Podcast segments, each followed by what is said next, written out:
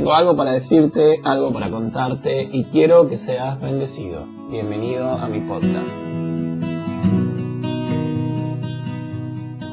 Bienvenidos, hola, ¿cómo están? Qué lindo estar con ustedes una vez más y bienvenidos a nuestra última y cuarta parte de esta serie eh, de la sal, de descubriendo tu sabor. ¿Sí? Estamos hablando un poco de estas cualidades de la sal, ¿no? Que, que, están descritas todas en las bienaventuranzas, que son pobres en espíritu, los que lloran, los mansos, los que tienen hambre y sed de justicia, misericordiosos y los de limpio, limpio corazón que vimos hasta ahora. Si no escuchaste los episodios anteriores, te invito a que lo hagas porque realmente... Eh, van a bendecir tu vida como han bendecido la mía. Y recordamos un poco, ¿sí? Que estas cualidades que dije recién de las bienaventuranzas que ya hemos visto, inevitablemente los que la poseen son la sal de la tierra. La sal es la que es aplicada y que influye en este mundo y la iglesia fue puesta en este mundo para influir. Y, la iglesia tiene un sabor y ese sabor tienen estas cualidades que hemos hablando, que, venimos hablando. Y nos quedan dos más. Y para ser la sal de la tierra eh, tenemos que poseer estas cualidades de carácter que son enseñadas, obviamente, y como ya he dicho, en las bienaventuranzas, bienaventuranzas, perdón, y no solo tenerlas, sino que obviamente reflejarlas y llevando vida en Cristo Jesús de una manera fiel con estas cualidades, vamos a poder influir a los que nos rodean, a los que te rodean. No importa en el país que estés, no importa en la sociedad que estés. Alguien dijo por ahí, no existen tierra dura, no existe, solo existen corazones que tienen que ser quebrantados por el poder del Espíritu de Dios. Y nosotros, la Iglesia de Cristo, tiene el Espíritu de Dios y tenemos estas cualidades que existen en las bienaventuranzas. Muy bien, vamos a las últimas dos que nos quedan. Venimos hablando un poco acerca de los que son pobres en espíritu, los que lloran, mansos, los que tienen hambre y sed de justicia, misericordiosos, limpios de corazón. Y ahora entramos y el Señor Jesús sigue enseñando tremendo mensaje del Señor. Dice, bienaventurados los pacificadores. Benditos son los pacificadores, porque serán llamados hijos de Dios. ¡Wow!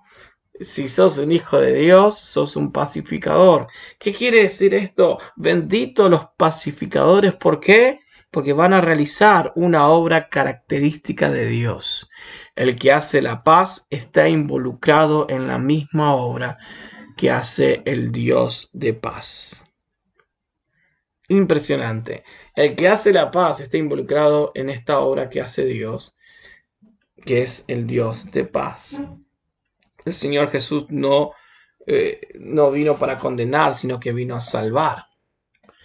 Y, la iglesia de Cristo está para llevar este mensaje de salvación al mundo y, a todos los que nos rodean. Eh, y es interesante, a veces nos ponemos a pensar y, hay personas, no sé si vos conoces alguna, que eh, yo no, por supuesto, que son siempre centros de problemas, ¿no? Eh, eh, siempre de amargura o de lucha. Donde quiera que estas personas están, siempre están metidos en peleas entre ellos o provocando peleas entre los demás.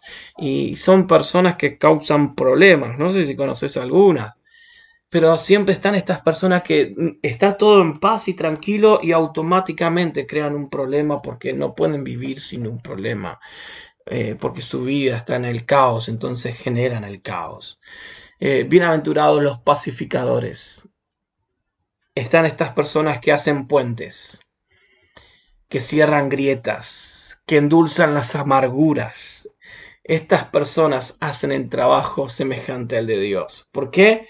Porque el gran propósito de Dios es hacer que haya paz para cada persona consigo misma y una con las otras. El que divide a las personas está haciendo la obra del diablo, pero el que une a las personas está haciendo la obra de Dios. La iglesia de Cristo no tiene que estar en contra de nadie. Ojo con esto. La iglesia de Cristo da un mensaje de salvación, de paz para las personas consigo mismas que puedan encontrar la paz para con Dios y entre las personas. Bienaventurados los pacificadores, bienaventurados los que cierran grietas, bienaventurados los que hacen puentes, bienaventurados aquellos que endulzan las amarguras. Bienaventurados son. Pablo hizo puentes entre los judíos y los griegos. Pablo cerró grietas y era una persona importante, ¿no? Era una persona difícil de llevar, pero fue un pacificador. Si sos este tipo de persona que hace puentes, que cierra grieta, que no siembra discordia, que no busca el problema, que no, que no, que no enfrenta con violencia, sos un hijo de Dios. Entonces, encontré una, esta misma en otra versión que me gustó. Dice la, bienaventuranza de los que producen relaciones como es debido entre las personas. Es porque están haciendo, haciendo algo que recuerda a Dios. Bienaventurados los pacificadores. Que podamos ser aquellos que cierran grietas. Que podamos ser esta iglesia. Y es interesante porque después de esto el Señor Jesús da la siguiente bienaventuranza, hablando de bienaventurados cuando por mi causa o caso os vituperen. ¿No? Y os persigan y digan toda clase de mal contra vosotros, mintiendo. Y el versículo 12 dice, gozaos y alegrados porque su galardón es grande en los cielos, porque así persiguieron a los profetas que fueron antes de ustedes. Eh, te van a, nos van a perseguir, eh, cualquiera fuera la persecución verbal, física, ideológica, la que sea, sos bienaventurado. Eso no significa que tengo que responder de la misma manera, sino porque soy hijo de Dios, soy aquella persona que siempre va a buscar cerrar grietas, pero seguir a Jesús significa llevar la cruz. Y Él lo enseñó clara y llanamente. Niegues a sí mismo, tome su cruz y síganme. Entonces no debe haber sorpresa para los que obedecen el Evangelio. Deben esperar la oposición, el sufrimiento, porque es ineludible. Pensemos en esto. Pensá en Hechos, después de ese gran avivamiento, Hechos 2, un avivamiento tremendo. Pedro termina de predicar, se convierte como 5.000 personas. Zarpado movimiento. Y de golpe, la cárcel. Y de golpe son juzgados con Juan, después de sanar al que estaba ahí en el templo de la hermosa. Y de golpe, persecución. Y de golpe, dispersación. Y de golpe... Y aún así ellos seguían predicando y aún así ellos le predicaban a los que los perseguían. Y me encanta leer a Pedro que Pedro cuando escribe una de sus cartas a la iglesia que fue dispersa por diferentes ciudades y naciones y Pedro dice honren a las autoridades. Oren por ellos. Y, y el que estaba en autoridad en ese momento en la potencia de Roma era Nerón, nada más ni nada menos. Pero la iglesia de Cristo tiene esta cualidad que cierra grietas, que hace puentes y que va a encontrar persecución de diferente forma, pero va a encontrar de persecución de una forma o de otra. Entonces, queridos amigos que estás del otro lado, ya hemos llegado al final de, este, de, esta, de esta gran serie. Espero que te, haya, que te haya gustado. Y quería decirte, para terminar, es que si no tenemos estas virtudes como cristianos, como seguidores de Cristo que hemos hablado en estos cuatro capítulos. Vamos a perder el sabor. Es interesante lo que dice, eh, siguiendo, vosotros sois la sal de la tierra. Y después el Señor dice algo en cuanto a la sal, que es lo siguiente. Pero si la sal se desvaneciere, ¿con qué será salada? No sirve más para nada, sino que sirve para ser echada fuera y ser pisoteada por los hombres así como la sal que, que la inutilidad invita al desastre, ¿sí? si un cristiano no está cumpliendo su propósito como cristiano, está enfocado al desastre. Así como la sal cuando pierde su sabor, ¿sí? Y, termina siendo inútil y, invita a ser tirada y echada afuera, así cada uno de nosotros, si no cumplo mi propósito como cristiano, mm, va a ser un desastre mi vida, tu vida, e invitar a otros al desastre. Entonces el Señor Jesús es claro y, dio las cualidades de la sal que ya hemos visto. Entonces, si esta sal no tiene estas cualidades, pierde sabor, pierde su función y la sal perderá su eficacia y la sal va a perder su carácter distintivo. ¿Sí? ¿Cuál es el carácter distintivo de la sal? Que da sabor cuando es aplicada, que cambia el sabor.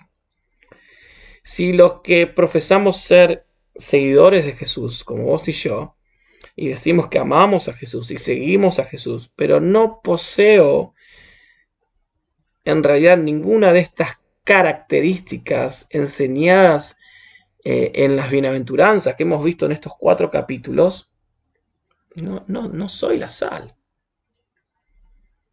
Es indispensable que cada uno de nosotros, como iglesia, entendamos que la mera profesión de ser cristiano, ser parte de esta iglesia, eh, o sea, solo por algo sencillo, no, no, no, no basta. No basta algo pobre. Eh, el miembro del cuerpo de Cristo que pierda la capacidad para salar es inútil, es inservible, es solo sal de nombre. Es sal que no puede salar. No tiene ninguna cualidad, entonces no, no, puede, no puede transformar, ni influir, ni cambiar nada. Es sal de nombre y la sal que pierde su sabor es, es insípida, ¿no? Entonces este cuadro pinta a Jesús con la sal y las bienaventuranzas. Este cuadro de que un evangelio insípido y de cristianos insípidos son totalmente, disculpen la palabra que voy a utilizar, inútiles. No valemos nada, no servimos para nada.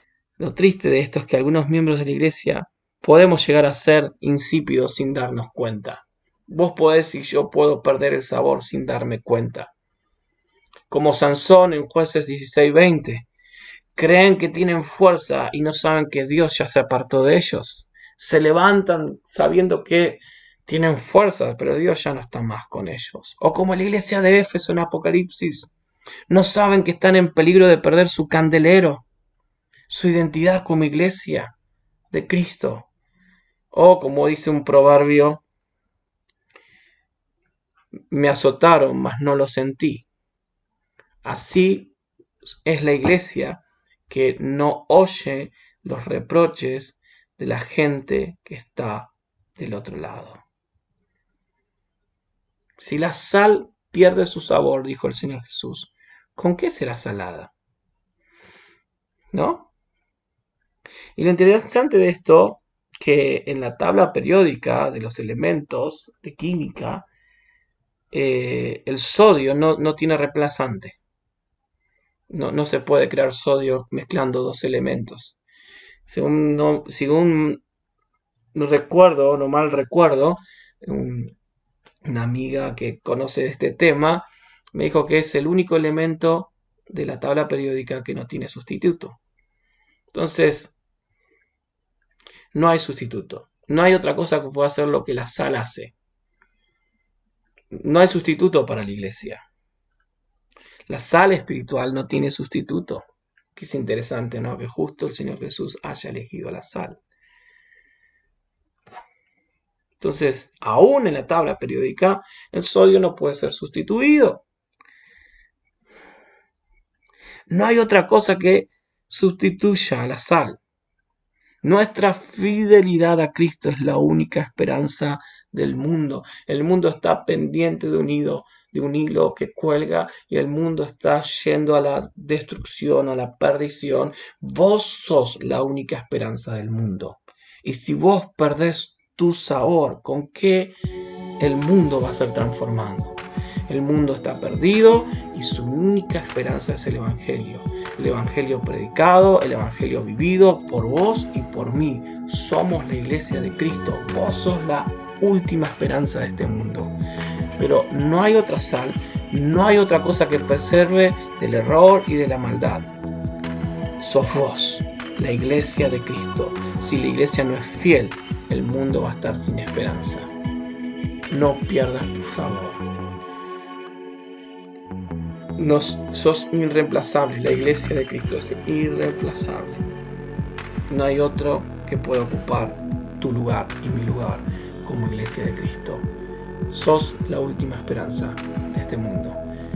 Gracias por escucharme. Hemos llegado al fin de esta serie. Espero que hayas descubierto tu sabor y que puedas poner tu vida en Cristo y decir, Señor Jesús, no quiero perder el sabor. Vos sos la última esperanza de este mundo. Dios te bendiga y espérame en nuestro siguiente episodio y vamos a ver qué serie podemos lanzar. Dios te bendiga.